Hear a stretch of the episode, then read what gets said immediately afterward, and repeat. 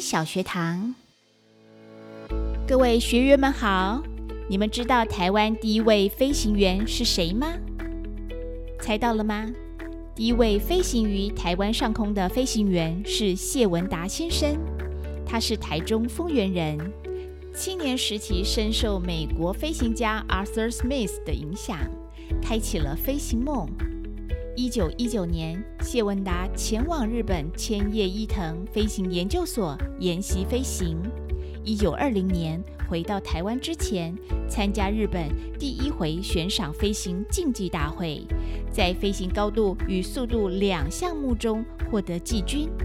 他在返回台湾以后，驾驶着他自己购买的中古飞机伊藤式惠美五号新高号。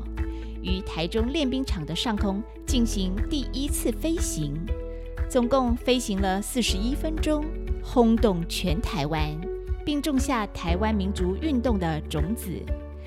谢文达一生致力于飞行梦想的实践，也奠定了他是台湾第一位飞行员的历史地位。